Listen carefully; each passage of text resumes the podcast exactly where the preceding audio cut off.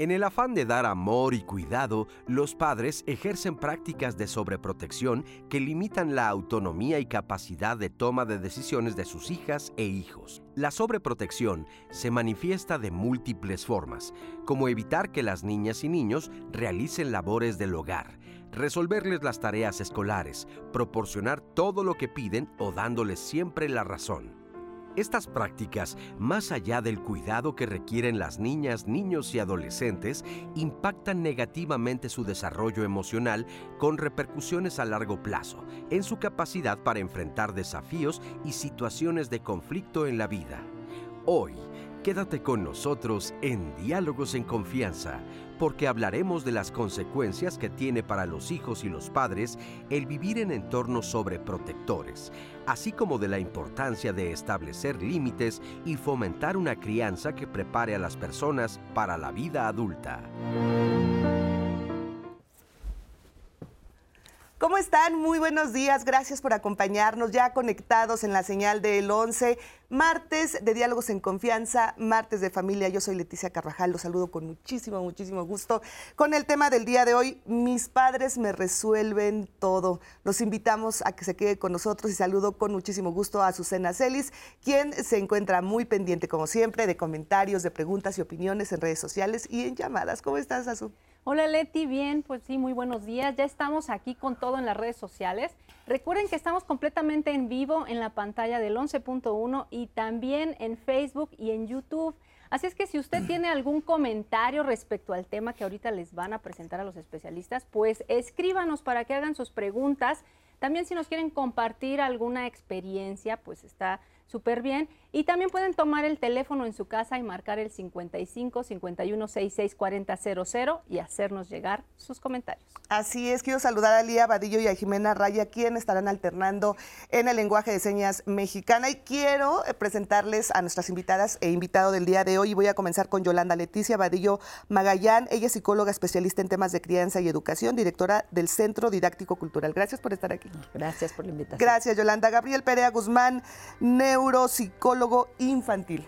¿Cómo estás? Muy bien, muy buenos días. Buenos días, gracias por acompañarnos y también saludo con muchísimo gusto a Hatsuko Nakamura. Ella es doctora en Desarrollo Humano y licenciada en Pedagogía, miembro del Consejo de Humanidades y Artes de la UNAM con participación en la Fundación Diseño, Planeación y Puesta en Marcha de la Licenciatura en Pedagogía, modalidad a distancia, en la Facultad de Filosofía y Letras también de la UNAM. ¿Cómo estás, Jalisco? Encantada de estar con ustedes. Muchísimas con gracias. nosotros. Se va a poner buenísimo. Sí, se va a poner buenísimo, así que lo invitamos a que se quede con nosotros. Mis padres me resuelven todo. Todo. ¿Usted le resuelve todo a sus hijos? ¿Hay equilibrio en su educación y en su protección?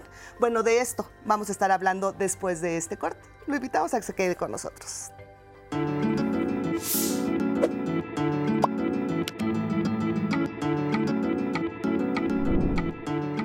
Es importante que las madres y los padres reflexionen sobre los miedos y preocupaciones que generan en sus hijas e hijos al sobreprotegerlos.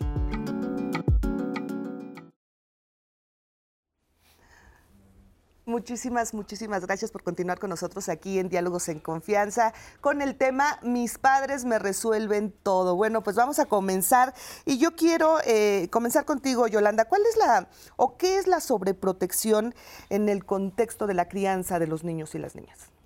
Mira, si nos vamos desde qué significa la palabra, tiene que ver como con súper protección. Y esto es como un efecto de, resguardar, de exces- exceso de cuidados. Ojo en la parte del exceso, porque esto quiere decir que ahí ya nos pasamos de lo que en esa etapa de vida el niño o el adolescente requiere de cuidados. Y entonces, lejos de ayudarlo, empezamos a limitarlo. Porque con la sobreprotección es, em, si lo viéramos en un lenguaje, em, lo que dice el padre o la madre es, tú no puedes, tú esto no lo puedes hacer, yo te tengo que ayudar. Y entonces eso, de manera inconsciente, hace que se empiecen a percibir de esa forma, como limitados. Así es. ¿Tú qué opinas, Hatsuko? Fíjate que la sobreprotección, los límites son sanos cuando sabemos hasta dónde sí y hasta dónde no.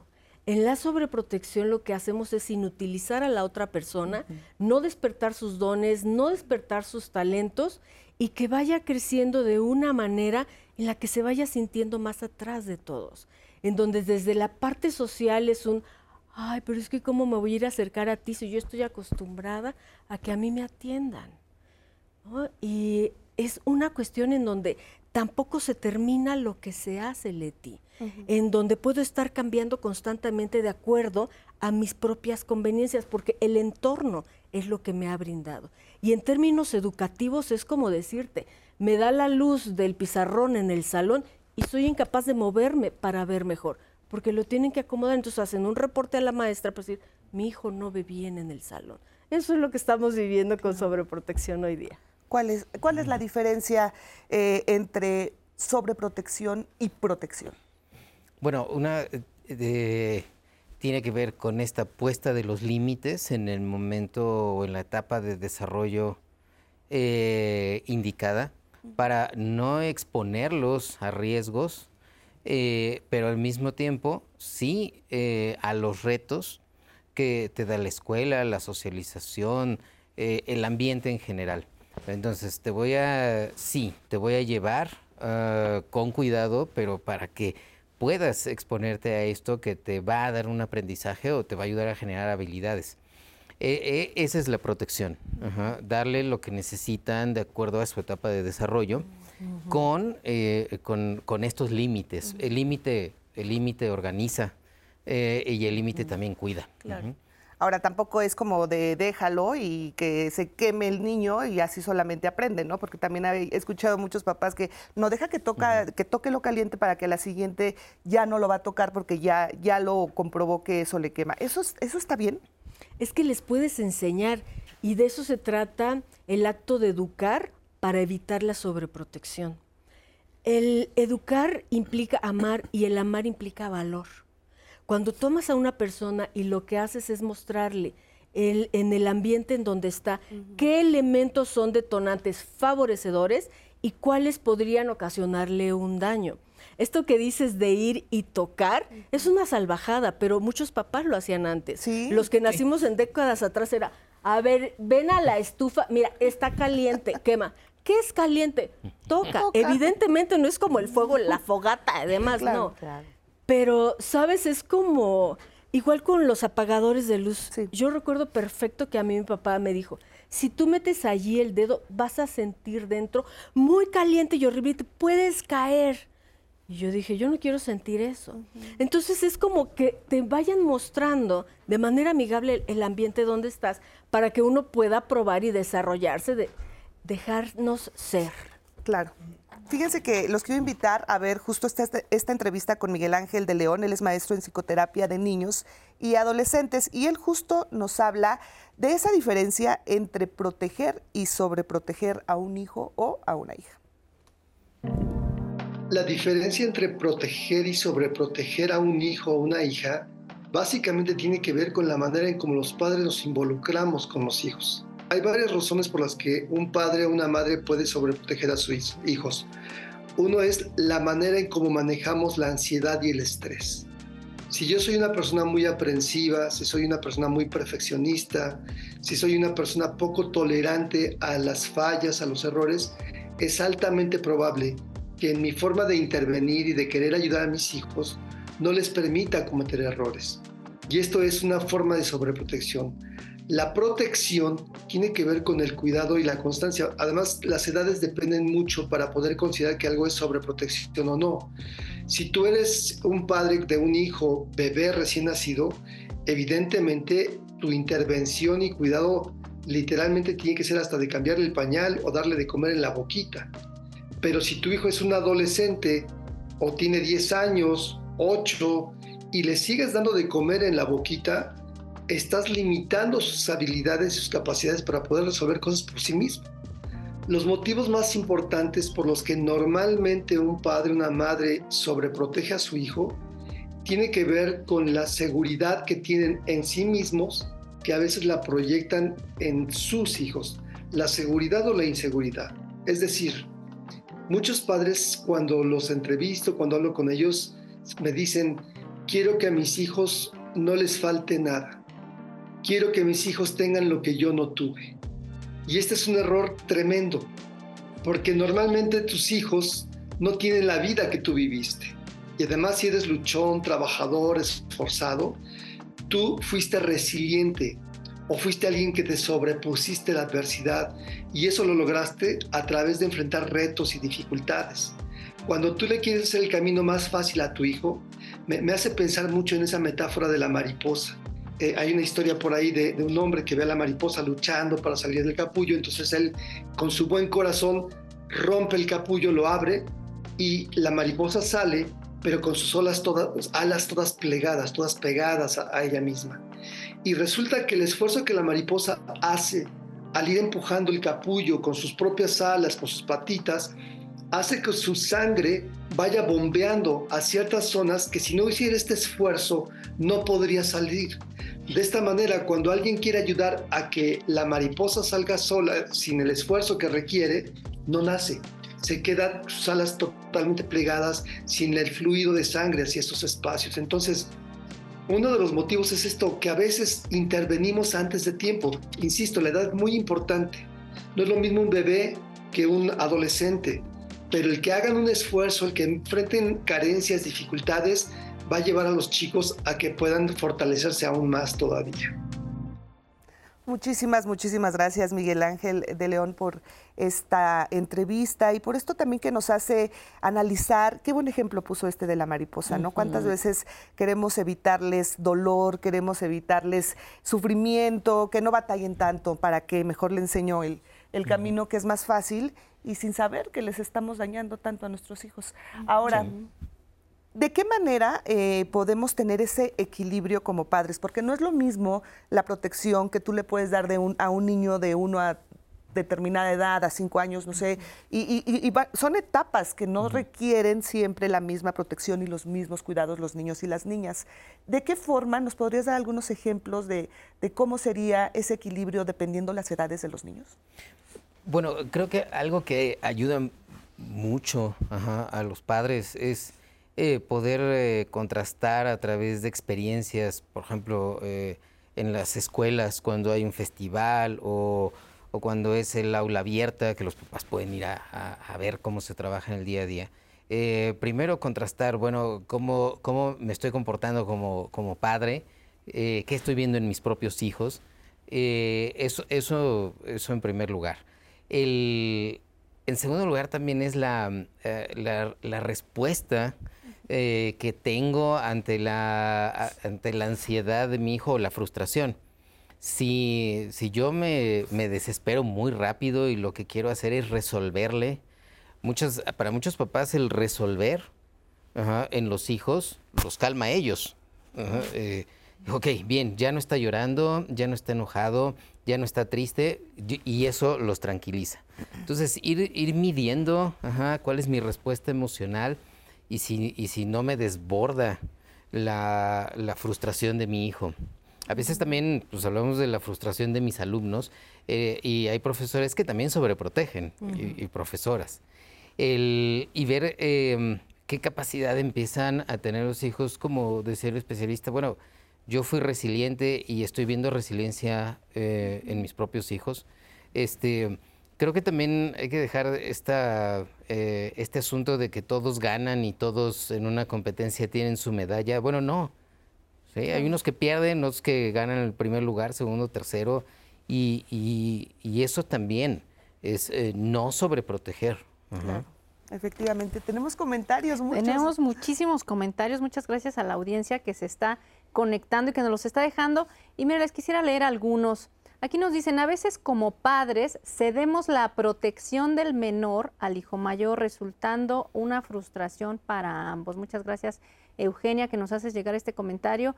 Acá tenemos a Moisés, nos dice, a veces es difícil comprender muchas cosas, pero debemos tener el acierto de que hoy en día debemos tener el tacto de dialogar y comprender que no todo se le tiene que dar fácilmente a los hijos. Muchas gracias. Acá Adriana nos dice, yo crecí con la, con la frase, yo soy tu mamá, yo, soy lo, yo sé lo que es mejor para ti. Entonces me hice una persona que no podía tomar una decisión sin antes consultar con mi mamá. Pues sí, es muy cierto, ¿verdad? A veces- a veces adultos. También acá otro comentario nos dicen, eh, oigan, ¿cómo se le hace para romper ese patrón de sobreprotección y más cuando es hijo único? Es difícil porque no quieres que ni el aire los toque. ¿Cómo le hago? Ayuda, por favor. Muchas gracias, María. ¿Qué le dirían a ella? ¿Qué, qué pasa tan frecuentemente eso de no quiero ni que les toque el aire? Yo me acuerdo, por ejemplo, mi hermano cuando nació el- su primer hijo, para pasar a verlo nos hacía que nos... Primero teníamos que ir recién bañados, ¿no? Y después nos ponía alcohol en las manos Sí. para poderlo abrazar. Y si no, si no hacías esas dos cosas, No podía. no podías simplemente ir a ver a su hijo. ¿Qué les dirían a esos papás primerizos que tienen ese miedo? Sí, que calmen sus miedos, inseguridades y temores porque lo que van a hacer es trasladarlo al recién nacido, que además percibe el ambiente en donde está. Y necesita generar defensas. Yo le diría a esos padres de recién nacidos, el bebé necesita generar defensas. Y el ambiente real es que la vida no es plana. Hay muchos estímulos, hay patógenos y hay que aprender a estar en ellos. Es decir, firme, pero en una actitud neutral, en donde puedas tú entrar a tocar el equilibrio en la vida. Si tú estás con ansiedad y miedo todo el tiempo, lo trasladas a tu hogar, lo trasladas a la familia y la educación va en cascada. Y nos dice Bert Hellinger que pueden pasar hasta 10 generaciones en un ambiente familiar para que un mal hábito se detenga o hasta alguien consciente detiene el proceso, que es la mami que te está preguntando. Ayuda, por favor. Mami, ¿cómo le tienes que hacer? Tienes que aprender que la vida tiene subidas, bajadas, curvas y que tu hijo está aquí para vivir, no para morir en casa. Entonces, permítele vivir, déjale ser. Muy bien, bueno, pues ahora los invito a ver justo sobre, pues sí, un testimonio anónimo de un hombre que vivió esa sobreprotección de sus padres, él y su hermano. Vamos a ver. Yo nazco en una familia tradicional de padres que ya, tu- ya no estuvieron grandes. Mi papá tenía 50 años, mi mamá tenía 30 y, tenía 40 años cuando me tuvo a mí, 39 a mi hermano. Se supone que es una enfermedad congénita, la enfermedad de Hirschsprung. A raíz de eso, pues yo eh, me hacía del baño, este, porque una, esta enfermedad consiste en que una parte del intestino no nace sin nervios, entonces tú no sientes y pues yo me hacía, ¿no? O sea, yo aprendí como a aislarme, como para no, que no me evidenciara, ¿no? Y en la escuela incluso también me acuerdo de una parte, digo, mi mamá incluso le dijo a la maestra de primero de primaria es mi problema para que si ella detectaba el olor, pues no me fuera a evidenciar o no pasara algo así, ¿no? Y ella me, me, me dijera que me fuera al baño a cambiar. Yo creo que en, en esa, ese, esta enfermedad a lo mejor sumaría un poco, pero no creo que fue el factor determinante porque yo tengo un hermano, pero yo puedo decir, por ejemplo, dos ejemplos de que mi mamá nos sobreprotegía a los dos. Uno es que bastaba con que uno de los dos dijera, me siento mal, y mi mamá ya decía, bueno, quédate a descansar. Lo que en otras casas yo he escuchado siempre que dicen, así te me vas, y, o te tomas algo y te me vas a la escuela. Con nosotros bastaba con que le dijéramos, me siento mal, para que mi mamá dijera, ay, no, mijito, quédate a descansar. Y la otra es que hasta inclusive ya la fecha me sigue dando vergüenza porque a nosotros de niños, pues a lo mejor como a muchos niños nos daban mamila.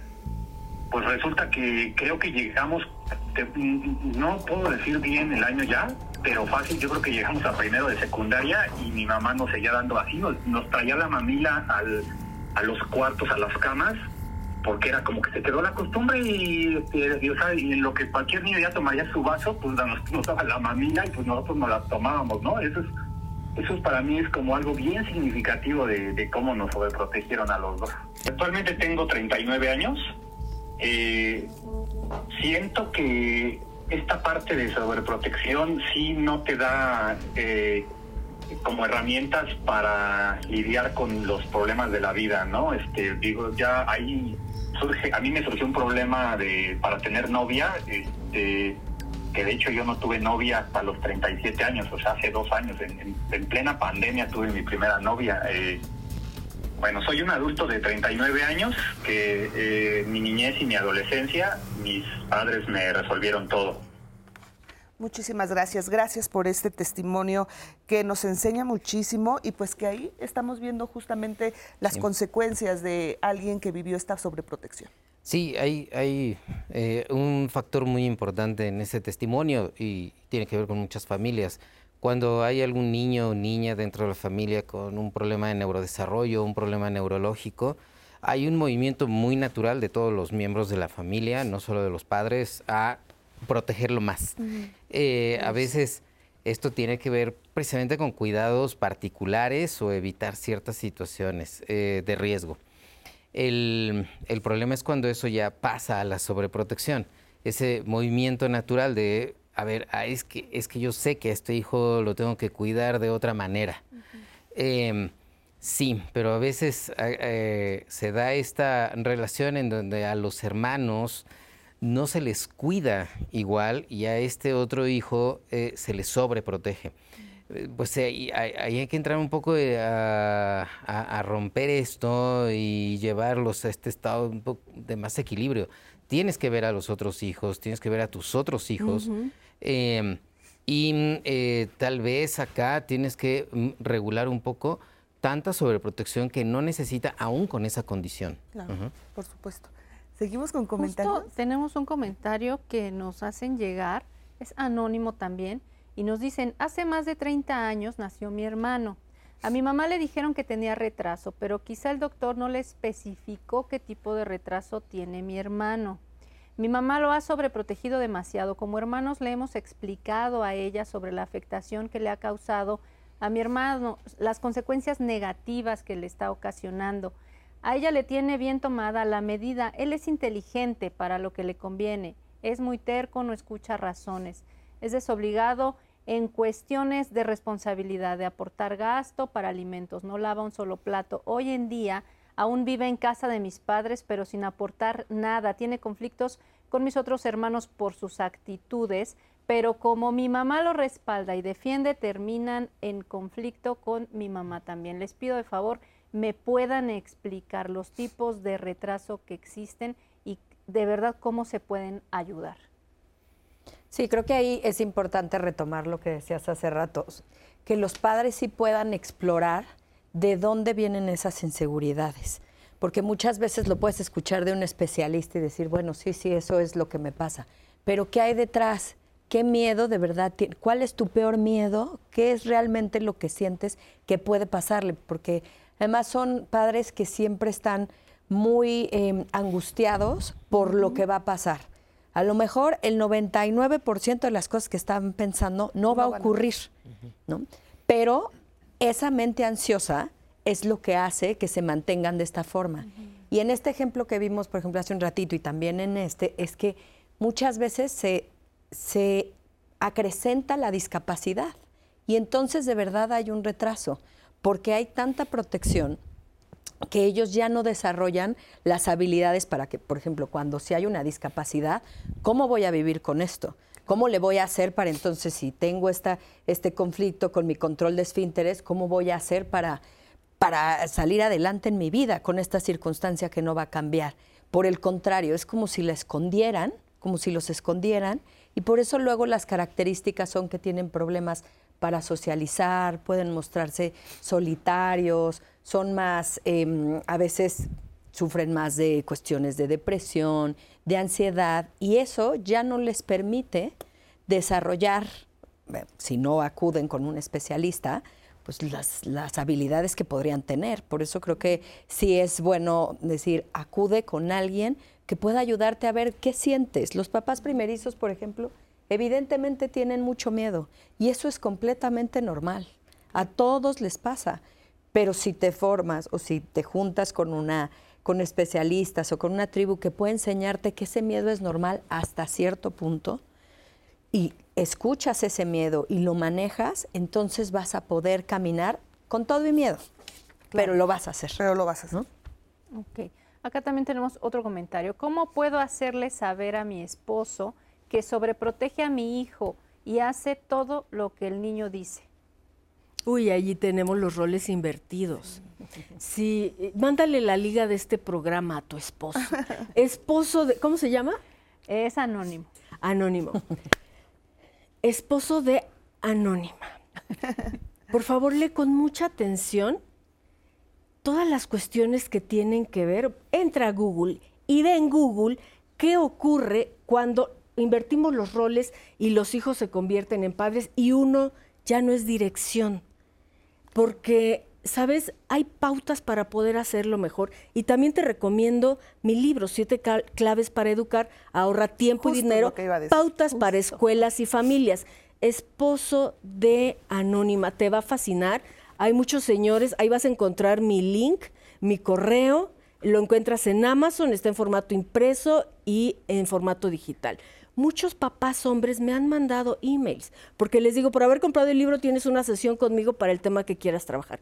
Y muchos papás hombres me dicen, ¿por qué razón yo hago esto, esto y esto? Y como es ahorra tiempo y dinero, en 15 minutos se van con su Ubicatex. Hatsuko, ¿por qué no nos regalas unos? Para el Ay, claro que sí, claro que sí. Les regalamos 10 libros, ¿te parece, Leti? Me parece excelente. Está perfecto. Si les parece bien, las primeras 10 personas que llamen, ya se mostró, y lo voy a guardar porque estamos muy barcos, pero las primeras 10 personas que llamen y mencionen el nombre del libro, se lo van a llevar. Es solamente vía contacto con la audiencia, es decir, al teléfono 55 5166 4000. Las primeras 10 personas que llamen y cuando se lo ganen, van a tener que venir por, él. Así es que si usted está dispuesto a venir, tiene el tiempo y todo, y las ganas y quiere leerlo, pues llame y se lo va a ganar. Así es, pues ojalá y, llamen y nos digan cuál es el nombre. Ya estuvo mucho tiempo en pantalla, ¿eh? así que ojalá, ojalá sea eh, pues para su bien y les sirva muchísimo este libro. Muchísimas gracias. gracias, Katsuko. ¿Continuamos con más comentarios? Sí, tenemos uno aquí, nos dicen también anónimo.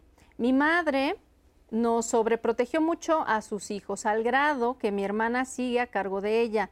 La mantiene y también a su hija, es decir, ya es su nieta. Mi hermana no trabaja y encima exige el mejor trato, ya que mi madre siempre la sobreprotegió. Mi hermana ya tiene 50 años. Hoy mi madre se siente mal, no soporta la carga, pero no acepta que ella tiene parte de la responsabilidad en la conducta actual de mi hermana. ¿Qué puedo hacer? Pero te fijas, hay una ganancia secundaria. La mamá no se queda sola, entonces ella se queda a cargo de la mamá, obtiene beneficios de que mamá me mantenga y ahora también me mantenga a mi hija, y entonces todos de alguna forma ganan sin crecer. Se convierte en un círculo. Exacto. y parte de dejar de sobreproteger justamente es arriesgar. Es decir, hay que soltar para que mamá crezca y también la hija. Claro. Y ahora la nieta, porque como dices, ahora va a caer en cascada. ahora ya le toca a la nieta cuidar a la mamá y así se van a ir los roles. Oigan, ¿qué sucede cuando los padres son sobreprotectores en algunos aspectos con, los, con la crianza de los hijos? Por ejemplo, eh, no te voy a dejar salir, si es un adolescente, no te voy a dejar salir solo de la casa y no vas a salir a fiestas y porque estás en una edad en la que puedes cometer muchas locuras como muchos papás piensan pero a la vez lo dejas navegar horas y horas en Internet y piensas que porque está en casa está seguro. ¿Qué sucede en este tipo de, padres sobreprotectores que son sobreprotectores en unas cosas y son y los dejan libres en otras? Es que lo que ocurre con esta sobreprotección es que detrás hay una ignorancia, porque una mamá en su sano juicio, un papá en su sano juicio, no promueve la inutilidad de la familia, que se perpetúa de generación en generación. Es decir, el querer tener un control viéndote es completamente falso, porque como mencionas, en cuanto no los ven, se meten a la web y hacen un sinnúmero de cosas que no se atreven de manera presencial, pero sí virtual. Así es. Ahora, ¿se reflejan estas prácticas sobreprotectoras con la historia de mi vida? Por ejemplo, si yo llego a tener hijos, los voy a super sobreproteger porque a mí me sobreprotegieron o será todo lo contrario. ¿Tiene, tiene algo que ver? Eh, sí, sí, eh, puede, puedes tener eh, cualquiera de los dos, de las, asumir cualquiera de las dos posiciones. En, en, este testimonio va, va, pasando de generación en generación este patrón de sobreprotección, pero la sobreprotección entre adultos pasa mucho por el control económico. Es decir, la la madre, la que está en medio, eh, ha cedido eh, todo su control a costa de algo, la, eh, la abuela ha sobreprotegido, pero también controla desde el dinero. Ahora, ¿eso se puede romper? Sí. A veces sin llegar al equilibrio, sino de, bueno, a mí me sobreprotegieron, ahora yo le voy a dar toda la libertad sin ejercer mi responsabilidad como padre. Una, una frase o algo eh, que se repite muchísimo es em, que en ciertas condiciones, por ejemplo, es necesario un cambio de escuela. Eh, y los padres dicen, es que mi hijo o mi hija no se quiere cambiar de escuela. Y dices, bueno, eso no es decisión tuya, eso no es decisión de tu hijo, eso es decisión tuya, eso entra en tu ámbito de responsabilidad y tienes que enfrentar esa responsabilidad. Y eso no es sobreprotección, por ejemplo. No, ah, no decidir y dejarle esa decisión a los hijos, em, no sé si sea sobreprotección, pero definitivamente no les toca a ellos. No les corresponde. Y de repente de los papás dejan que los niños decidan, ¿verdad? Sí, caray. Yo en, yo en preescolar, o sea, he visto casos en donde de verdad a los niños de tres años se les pregunta, ¿no? ¿Te gusta, ¿Te gusta esta escuela? ¿Quieres? Entonces, si lo vemos de- desde otra perspectiva, imagínate la angustia que vive un niño de cuatro años decidiendo dónde va a estudiar. Exactamente. O sea, eso genera mucha ansiedad. Por supuesto. Entonces, son cosas que es decisiones que ellos no tendrían que Mm. tomar. Sí. ¿En qué momentos como padre o como madre debo o identificar que estoy sobreprotegiendo a mi hijo? O sea, algo muy normal que para mí pueda ser, de, este, ven, yo te compro tus calcetines, ¿no? Eh, o, detalles así, ¿cómo identificarlo? Porque muchas veces dices, oye, es que eso es normal, o sea, pues eso yo siempre lo hago con mi hijo y, o con mi hija y así lo manejamos siempre. ¿De qué manera nos podemos autocalificar y, y podemos reflexionar y decir, creo que sí me estoy pasando? Sí, primero, cuando tu hijo va a la escuela, vomita, tiene mucha ansiedad, llora para llegar a la escuela. Segundo, tiene problemas de socialización con sus amistades, ni es ni deja ser. La maestra ya te mandó a hablar para preguntarte de eso. Estás sobreprotegiendo. Alerta, alarma. Ay, cuidado. Yo te diría en cosas más que haces como mamá o como papá, por ejemplo, en los niños se ve mucho cuando tienen un algo en lo que tienen que llegar a acuerdos, si tú entras, no permites que llegan que lleguen a una solución y encima siempre le das la razón, por ejemplo, a tu hijo, ¿no? O en edades en donde ellos ya pueden lograrlo, porque ya tienen esa autonomía, estoy hablando de cuatro o cinco años, que no se vistan solos. Esto lo vemos mucho porque de verdad y es un problema en la parte educativa. No se, no se puedan vestir solos y muchas veces, o comer, tiene que ver con algo que decían en las cápsulas, que es la prisa. Los papás no tienen tiempo. Entonces, mira, te he visto rápido, te doy de comer, porque no tengo tiempo. Tampoco tengo tiempo para decirte que no. Entonces es más fácil que a todo te diga que sí. Que sí. Porque no tengo tiempo para un berrinche, para esperar, para contenerte, para estar contigo. Entonces, creo que ahí te puedes dar cuenta. Si hay muchas actividades que tu hijo no logra de manera autónoma, o percibes, como tú decías, va a una fiesta infantil y no puede acercarse a los niños, yo lo veo ahora en las escuelas, no les tien- le tienen miedo a los niños porque no han socializado en sus primeros cinco años de vida.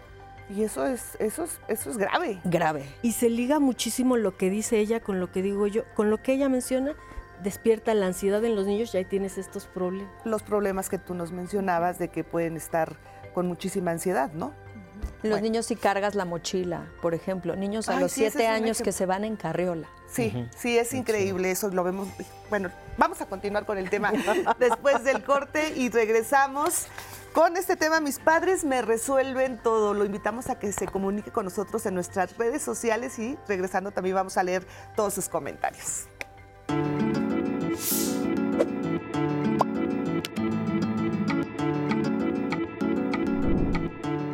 Permite que tus hijas e hijos asuman responsabilidades apropiadas a su edad.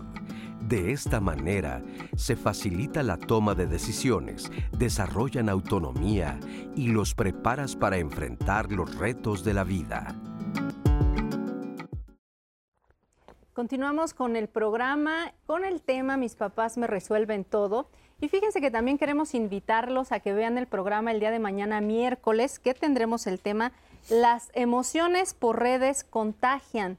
Justamente este contagio emocional que se puede eh, percibir en un colectivo presencial, que cree también se percibe en redes sociales viendo su celular o su tableta solito en su casa, ¿cómo se puede ayudar a los hijos a sobrellevar estas cosas y sobre todo estrategias para que no les ocurra? Bueno, pues mañana también estará este tema, así es que puede verlo. Mientras tanto, les queremos compartir más comentarios que nos han llegado aquí a las redes sociales con el tema de hoy.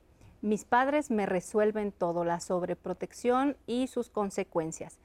Aquí tenemos en Facebook, nos dicen, un error es el querer que no sufra el hijo lo que el papá o la mamá sufrió, porque no lo dejas valerse por sí mismo y lo vas haciendo conchudo. Ese es, es, su comentario. Nos preguntan acá, tengo un pequeño de 10 años y cuando mi hijo pasó del kinder a la primaria, mi esposo le solucionó todo hasta tercer año de primaria y le hacía tareas. Tuve problemas con mi esposo por decirle que la obligación era del niño. Y después de tanta incidencia ya lo ha dejado hacer sus cosas y la consecuencia es que ahora le cuesta mucho trabajo hacer todo. Bueno, pues justo vamos a seguir con los especialistas, nos van a seguir comentando y retomando estas, estas preguntas. Este, se comentó hace rato justo un caso de un esposo, ¿no? Pero bueno, este es otro. Tenemos aquí otro comentario. Mis padres me, que en paz descansen, mi padre me consentía y mi madre no, y era muy caprichuda, pero cuando fui creciendo me di cuenta que no estaba bien, no quería ser una inútil y sobresalí, salí adelante y con el tiempo hice una carrera y me siento muy bien, ahora soy una persona jubilada. Muchas gracias por este comentario, porque casos eh, como el suyo también existen, personas que se dan cuenta que fueron sobreprotegidas, que algo está pasando y retoman las riendas y pueden salir adelante. Muchas felicidades y gracias por compartirnos este comentario. Acá tenemos un comentario, eh, también pregunta, mi papá es epiléptico y desde niño lo sobreprotegieron. En la actualidad no sabe hacerse cargo de él y cuando nacimos nosotros tampoco fue responsable. Es un mal que se le hace a los hijos y dura toda la vida. Bueno, se van a retomar todos estos comentarios. Mientras tanto, queremos invitarlo a que vean esta entrevista con Berenice Juárez Granados. Ella es psicoterapeuta de niños y adolescentes. Y aquí ella nos comparte en qué se convierten los niños y niñas sobreprotegidos cuando los, los entornos sociales a largo plazo pues ya no tienen a papá y a mamá cerca. Vamos a escucharla. La sobreprotección de alguna manera en, en los niños la vamos a ver que las consecuencias van a ser niños dependientes, niños miedosos, niños con temores a resolver conflictos, ¿no? Que van a estar buscando como la aprobación todo el tiempo de los papás. A veces los papás en este cuidado, ¿no? Em, excesivo, se podría decir, eh, intervienen, ya sea porque fueron papás que tienen miedos, que tienen miedos que les pase algo, este, de enfrentar de, alguna manera dificultades. O sea, es como crearles una burbuja a estos niños para que eh, no les pase nada, ¿no? Pero pues sí, las consecuencias van a dañar pues finalmente el área emocional, sus áreas cognitivas y las habilidades sociales, que son muy importantes. Algunas estrategias para que sus hijos sean independientes son las siguientes. Dejarlos hacer cosas por sí mismos. Yo a veces pienso en un lugar donde imaginen que hay un camino lleno de piedritas, ¿no? Bueno, como papás no debemos de quitarles esas piedritas, sino yo pensaría que sería, primero observo, ¿no? Escucho y en dado momento intervengo, pero no para ayudar, ¿no? Un ejemplo sencillo es, el niño de dos añitos típicamente va corriendo, se cae, ¿no? Y la reacción inmediata de un adulto es, lo quiero levantar. No, es lo observo, inclusive no hago contacto visual porque el niño va a decir qué pasa, ¿no? Y dejarlo que se levante por sí mismo, ¿no? Entonces, irle enseñando como cómo puede ir resolviendo sus conflictos dependiendo de su edad, desde teniendo hábitos, enseñarles, ¿no? Con el modelo de nosotros mismos. Por ejemplo, hay adolescentes que dicen, oye, este, el papá le dice, no fumes o no tomes o no llegues tarde, pero pues el papá fuma, toma y llega tarde. Entonces, el modelo que nosotros tengamos también es un modelo de autorregulación, tenemos que trabajar la inteligencia emocional y ayudarles también a los niños, ¿no? El papel que desempeñan los límites claros en esta cuestión de la sobreprotección son súper importantes, porque los límites nos dan estructura, ¿no? Nosotros pensemos en que igual le tenemos que enseñar a los niños a algo hizo, ¿no? Pero finalmente tiene, va a haber una consecuencia. Entonces, esa consecuencia a veces puede ser positiva o puede ser negativa.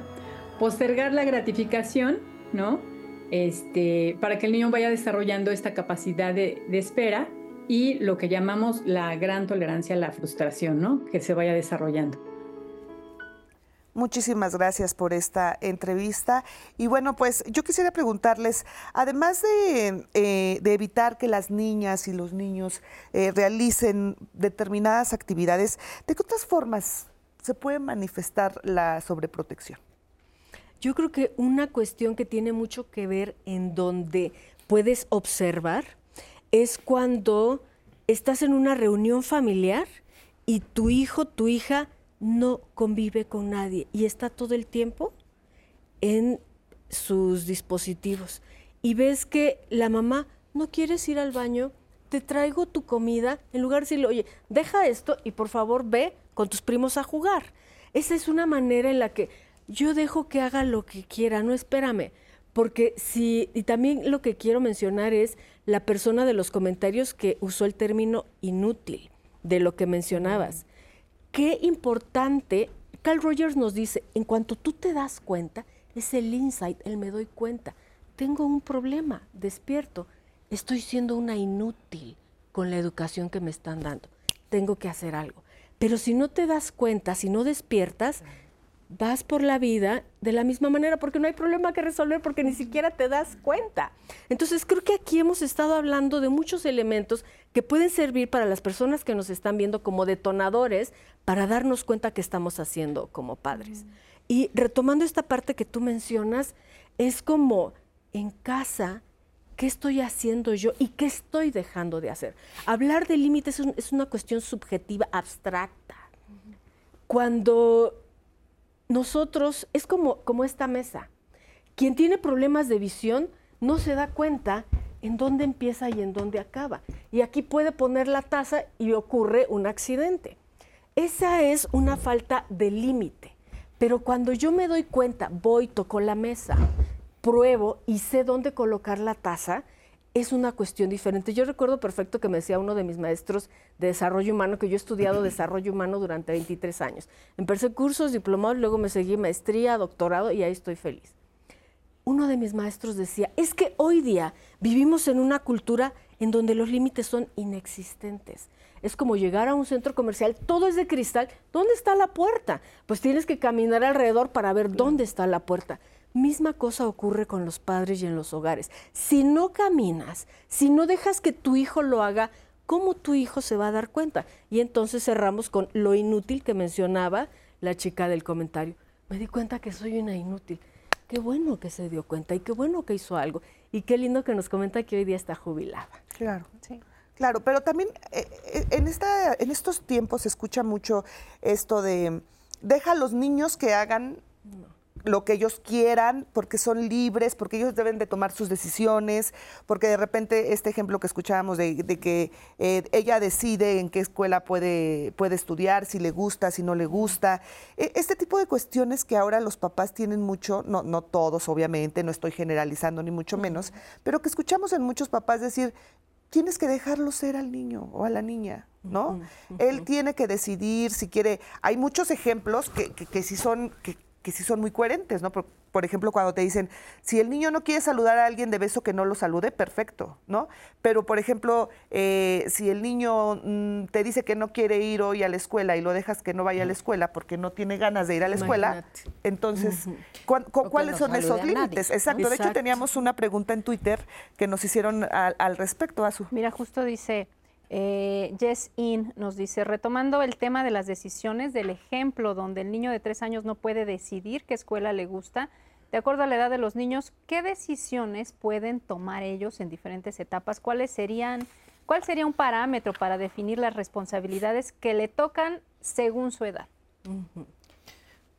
Bueno, antes de dar alguna, alguna idea de eso, eh, se me ocurre el, ejemplo de muchos países en donde en la adolescencia hay eh, una incongruencia entre aspectos de desarrollo y aspectos legales. Por ejemplo, la edad de consentimiento para tener relaciones sexuales y la edad en donde eh, pueden optar por un tratamiento de cambio de sexo o la edad en donde, en donde es legal realizarse un aborto. Y no coincide nada con nada. Eh, tampoco se, tampoco se, le, se, se perdió el rol de la familia o de los papás en dichas, este, eh, pues en dichas decisiones. Em, una, una, de las primeras cosas que comentaba el especialista es, bueno, una habilidad, de hecho, muy importante es la capacidad para la demora de la gratificación.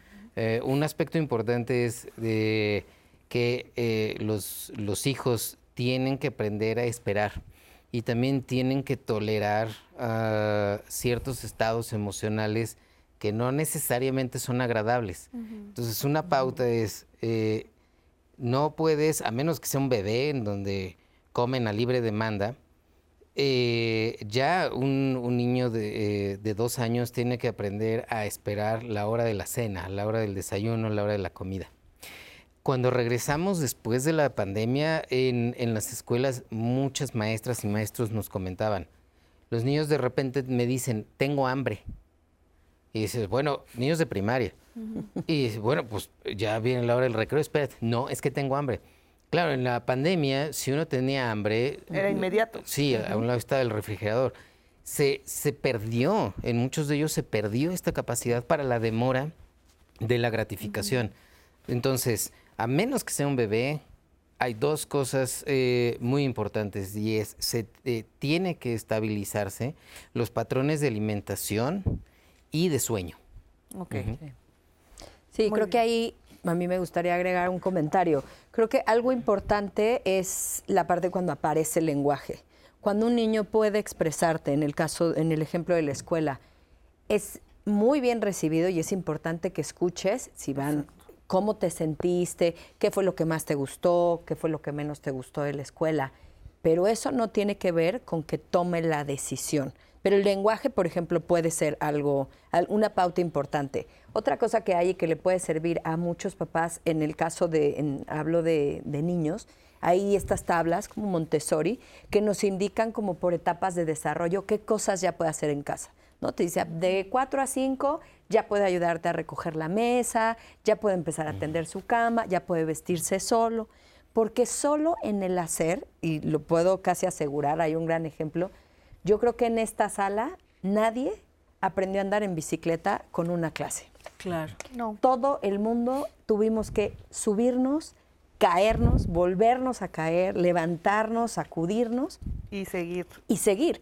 Solo en el hacer. Pero si tú no permites que lo haga, entonces no lo va a aprender. Efectivamente. Sí. Y de las etapas añadir, pueden entrar a Google y ver los estadios de Jean Piaget. En primaria alta hacia abajo el, es concreto, tengo que ver, sentir, tocar, no es que me lo imagine, como lo de los límites que hablábamos, ¿no? que esta mesa es de vidrio, tengo que tocarla. Y de primaria alta para arriba se empieza a desarrollar ya el pensamiento abstracto, en donde yo me empiezo a imaginar las cosas. Entonces, pauta para los papis que nos escuchan, de primaria alta hacia abajo tienen que tocar, ver, saborear, caerse, y de primaria alta para arriba, entonces sí ya es esta capacidad de evocar, imaginar, que nos dice Juan del Val, que el hombre es el único que puede viajar a través del tiempo. Al ir al pasado, tú estás evocando, al ir al futuro estás imaginando.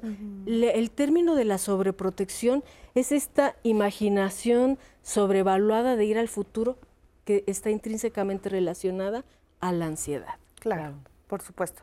Bueno, vamos a ver ahora este testimonio de una mujer que nos dice cómo sobreprotegió a uno de sus hijos.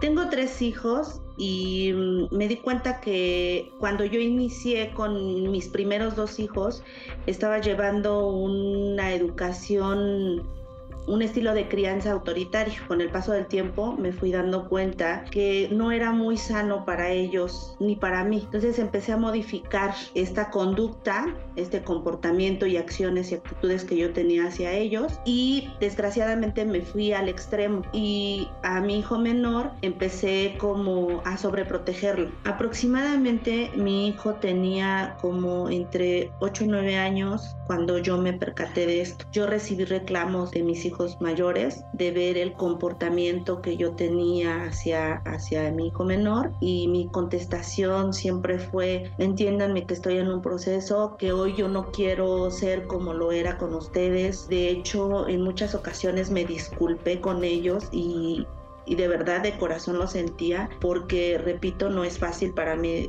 como compartirlo, pero los violenté demasiado. Hoy me doy cuenta que a pesar de los dos estilos de crianza que yo manejé con mis hijos, hoy son profesionistas, trabajadores, autónomos, amorosos y no quiero dejar de reconocer el proceso tan doloroso que yo llevé, pero que al final tuvo sus frutos. Bueno, pues ahí tenemos este testimonio de Jamie, que sin lugar a duda, bueno, pues qué, qué fortuna que se dio cuenta, ¿no?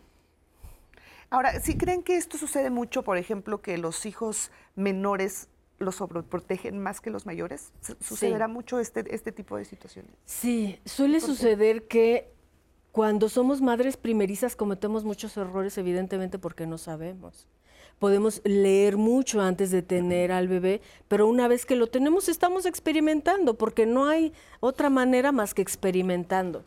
Y cuando vienen los demás hijos, especialmente eh, como el caso que nos decían, nació la niña y el papá se desboca, no la toques, dale más de comer, que tiene mucho que ver con lo que él mencionaba de patrones de sueño y alimentación. Cuando hay esta diferenciación entre el hijo mayor y menor y la sobreprotección, no nada más el problema se queda ahí, el problema va, más allá porque están estas cuestiones de conflictos de roles, confusión en la familia, porque a él sí, porque a, mí no, y esta parte de, de desamor que va como apabullando más a uno que al otro. Y este, este trato diferenciado de, a ver, tú siéntate derechita, tú siéntate como tú quieras, ¿eh? Tú eres hombre, tú eres el rey y tú eres niña, compórtate, cierra las piernas. En fin, entonces tenemos sí que aprender y prepararnos para ser padres definitivamente. A mí, por ejemplo, yo soy la hermana menor de cuatro hermanos y siempre me decían, ah, sí, claro, tú fuiste la que sufriste menos, tú fuiste la que mi papá y mi mamá, pues sí, claro, como ya eras la más chica, como ya estábamos nosotros grandes, y también dices, bueno, pues uno como hijo pequeño, ¿qué culpa tiene, no? O sea, si al final de cuentas, pues la vida cambia, los roles van cambiando, las situaciones van cambiando, y bueno, pues a veces nos toca vivir... Eh, pues sí, un, poco menos, sin menos problemas como los hijos mayores, pero pues eso no tiene como que mucho que ver con... Sí, los padres no son los mismos. Los padres de tus hermanos, de, los primeros, no son los mismos que fueron contigo. Contigo. Tuvieron una serie de vivencias, de experiencias, de cosas que fueron viendo y cambiaron y fueron modificando sus estilos de crianza. Efectivamente.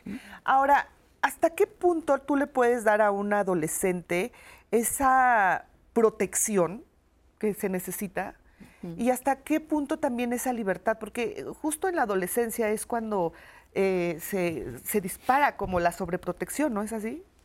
La adolescencia es una etapa preciosa, incomprendida.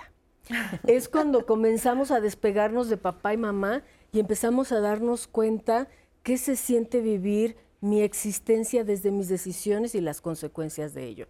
Si los padres impiden que haya una visión y una vivencia de esas experiencias con frustración, con desagrado, que en mi casa soy la princesa, pero en la escuela soy la fuchi porque a todo mundo le hago ash, ash, ¿no? Pues entonces es como, como vivir en dos mundos paralelos, en donde en mi casa se me da todo y fuera de mi casa no, y viene el aislamiento social, que también es un gran problema que tenemos en tiempos de pospandemia, ¿no?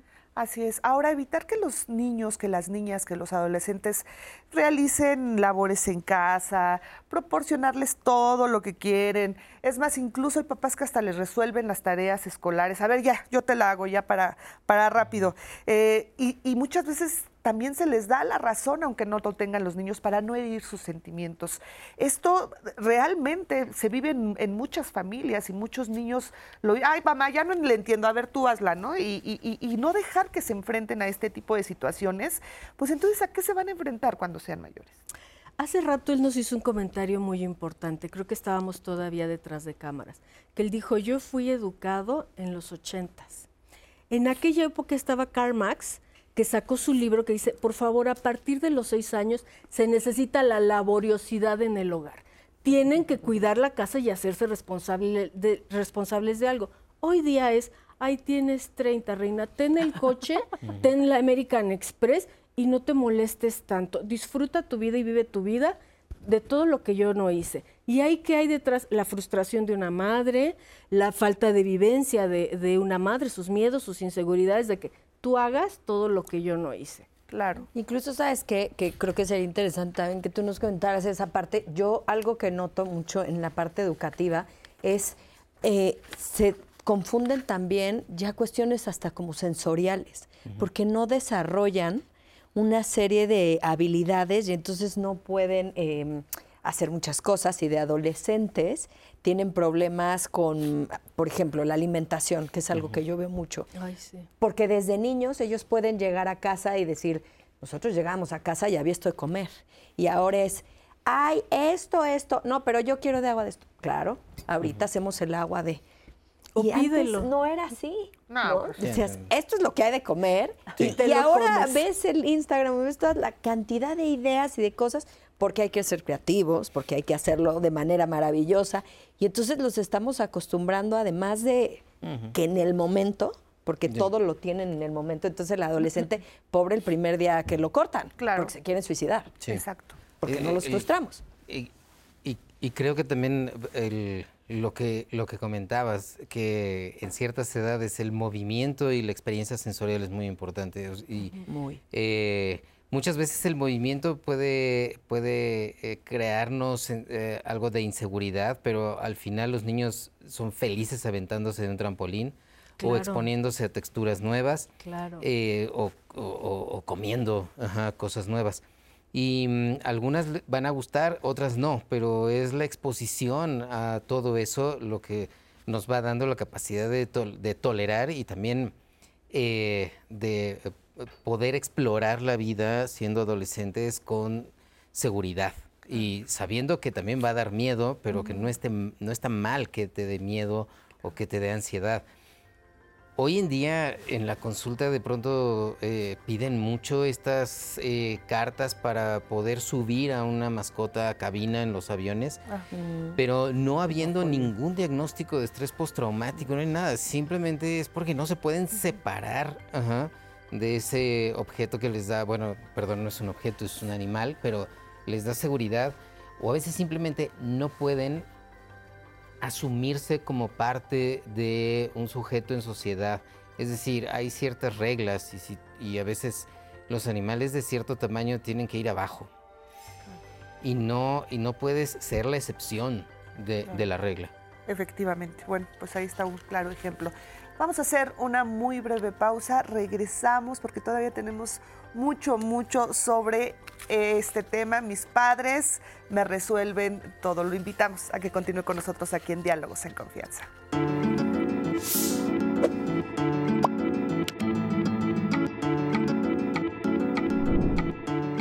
Una persona que creció en un entorno sobreprotector detona la dependencia hacia los padres tiene dificultades para tomar decisiones y enfrentar situaciones difíciles en la edad adulta.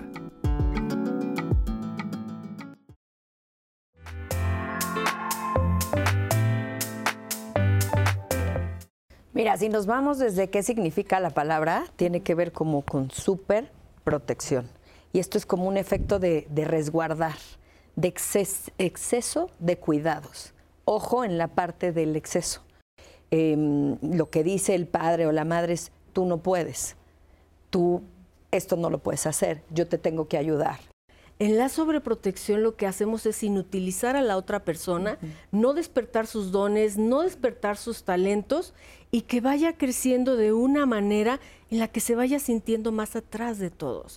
Y en términos educativos es como decirte, me da la luz del pizarrón en el salón y soy incapaz de moverme para ver mejor, porque lo tienen que acomodar. Entonces hacen un reporte a la maestra para decir, mi hijo no ve bien en el salón. Eso es lo que estamos viviendo con sobreprotección hoy día.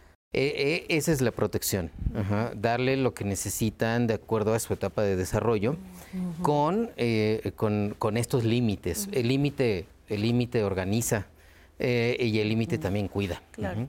Es que les puedes enseñar y de eso se trata el acto de educar para evitar la sobreprotección. El educar implica amar y el amar implica valor. ¿Qué hay detrás? ¿Qué miedo de verdad? ¿Cuál es tu peor miedo? ¿Qué es realmente lo que sientes que puede pasarle? Porque además son padres que siempre están muy em, angustiados por lo que va a pasar. A lo mejor el 99% de las cosas que están pensando no, va a ocurrir.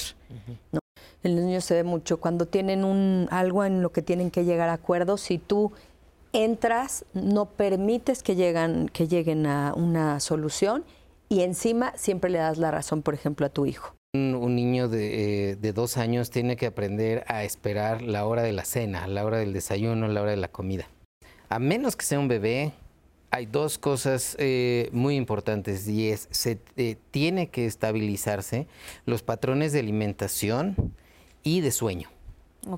Es cuando comenzamos a despegarnos de papá y mamá y empezamos a darnos cuenta qué se siente vivir mi existencia desde mis decisiones y las consecuencias de ello.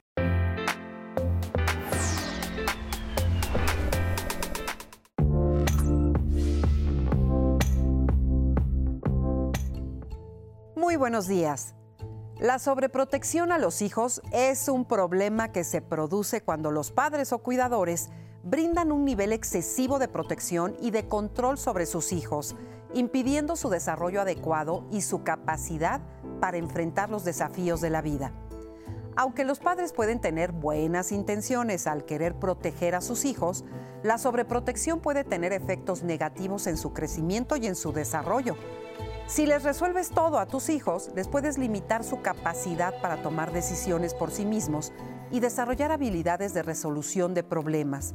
Si los padres siempre están interviniendo y tomando decisiones por ellos, los niños pueden volverse dependientes y tener dificultades para enfrentar situaciones desafiantes en el futuro.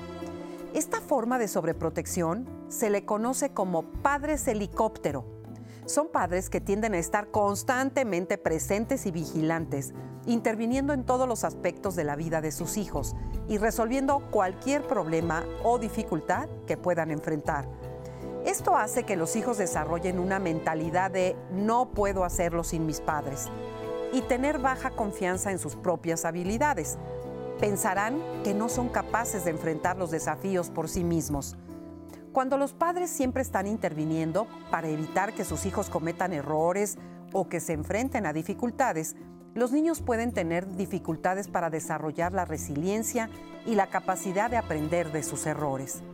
Es importante que los padres encuentren un equilibrio entre proteger y permitir que sus hijos experimenten la vida y aprendan de sus propias experiencias. Fomentar la autonomía, la resiliencia y las habilidades sociales es fundamental para el desarrollo saludable de los niños. Así que la próxima vez que te sientas impulsado a resolverles todo, detente.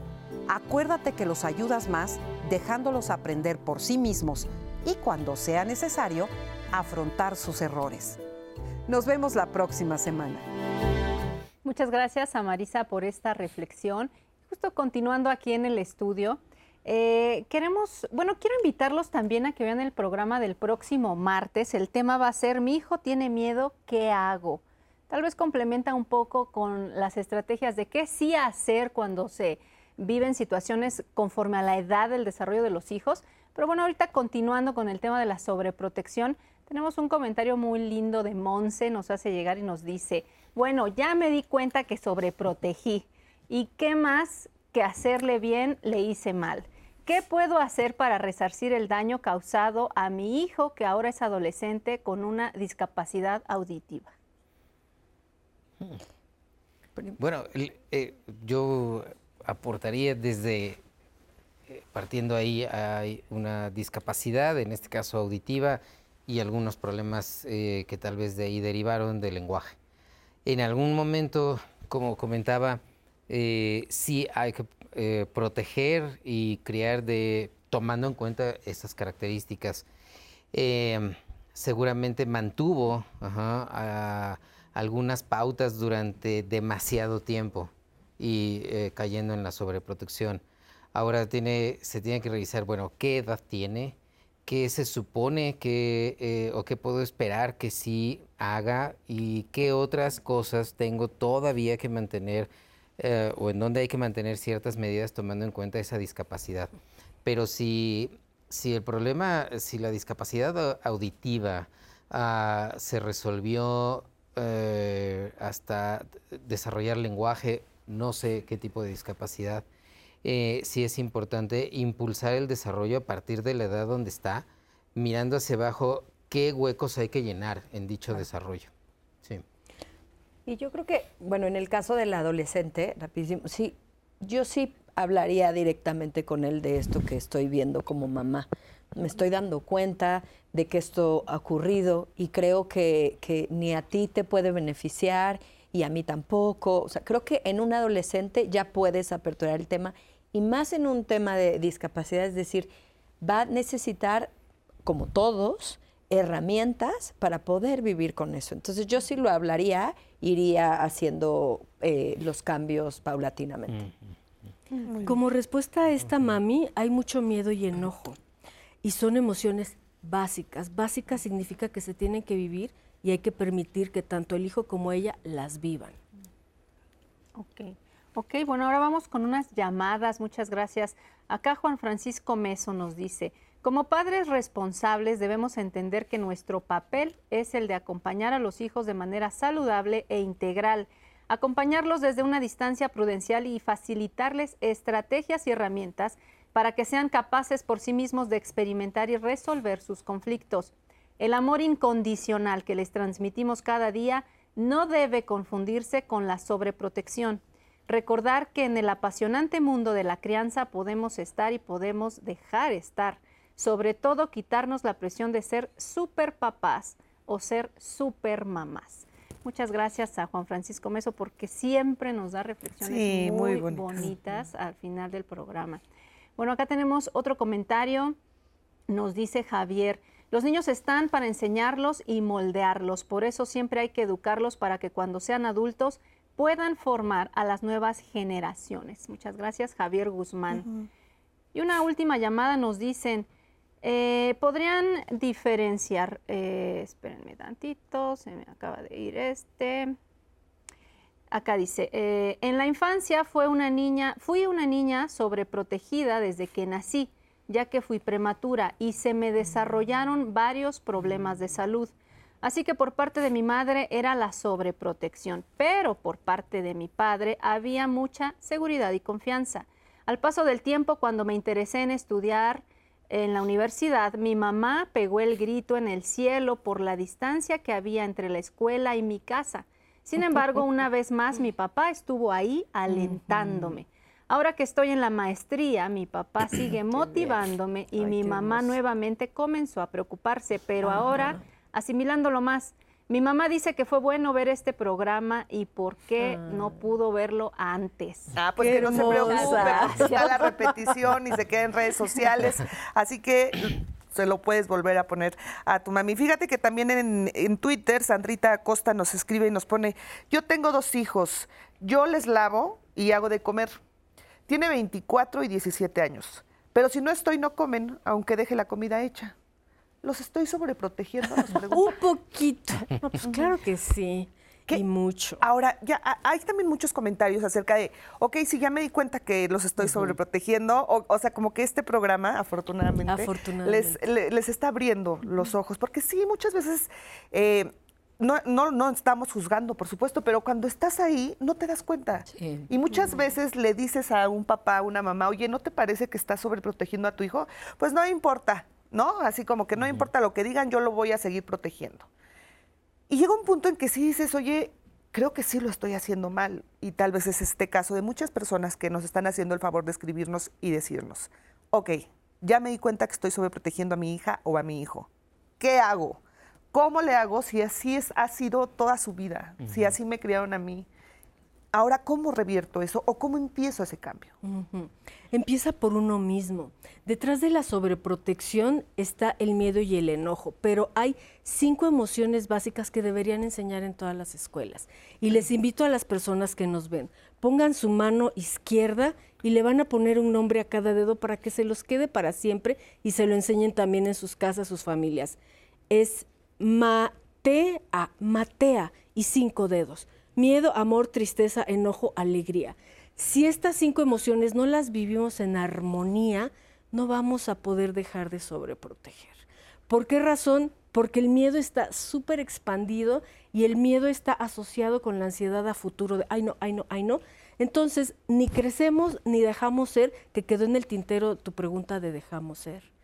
¿Y cómo podemos nosotros dejar ser a través de las etapas, tenga la edad que tenga la persona?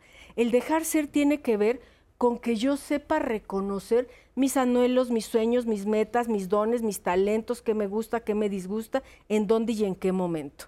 Si nuestros padres no nos dejan vivir desde pequeños, no, te vas a caer, no te subas, no vayas, no salgas de noche, te vas a quemar, pues entonces, ¿cómo puedo yo saber? A lo mejor tenemos ahí a un bombero, pero te vas a quemar, no, no puedo tocar. Sin, sin, desde pequeños vamos tapando y tapando quiénes somos, pero sí llega a un punto, como hemos escuchado en muchos comentarios, me estoy dando cuenta a mis 50 años. Bueno, y ahora ya me di cuenta, ¿qué hago? Perfecto, estás despertando. Ponte a estudiar sobre estas cinco emociones básicas. Vas a encontrar en mi libro La Matea. Es información esencial. ¿Qué pasaría si desde pequeños nos enseñan que estas cinco emociones son normales?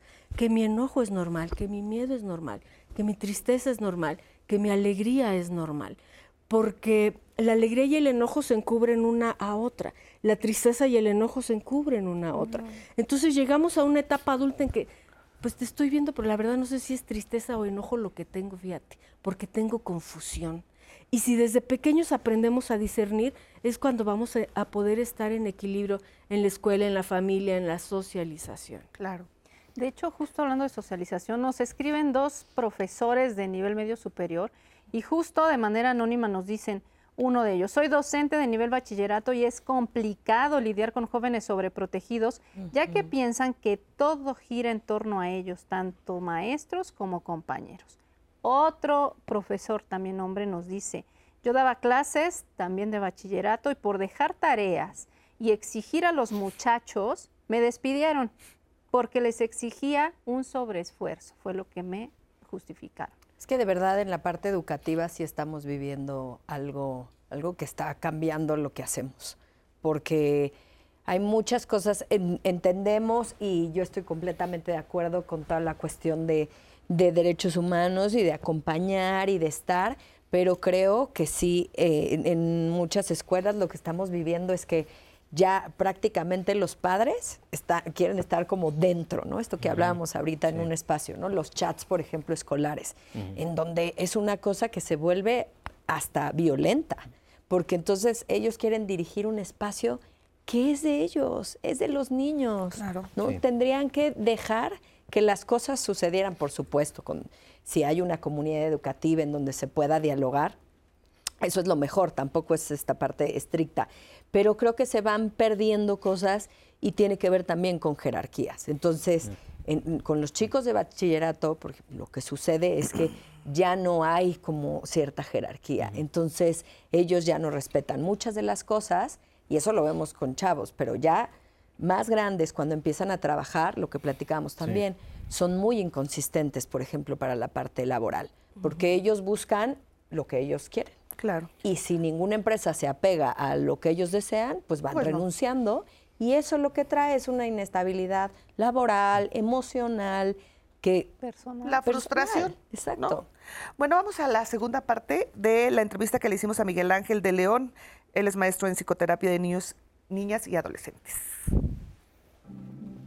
Definitivamente hay señales de alerta que tienes que estar muy atento. Te voy a hablar de cinco señales de alerta. Cuando tú eres un padre que interfiere constantemente en lo que tu hijo hace, que te angustia mucho dejarlo solo, insisto, dependiendo de la edad, obviamente no le vas a dejar a tu hijo de 5 años manejar el auto, ¿no? Pero si es un adolescente y cuando va manejando vas, mira, fíjate, cuidado, ya estás sobreprotegiendo. Eso, eso es una señal muy importante, ¿no?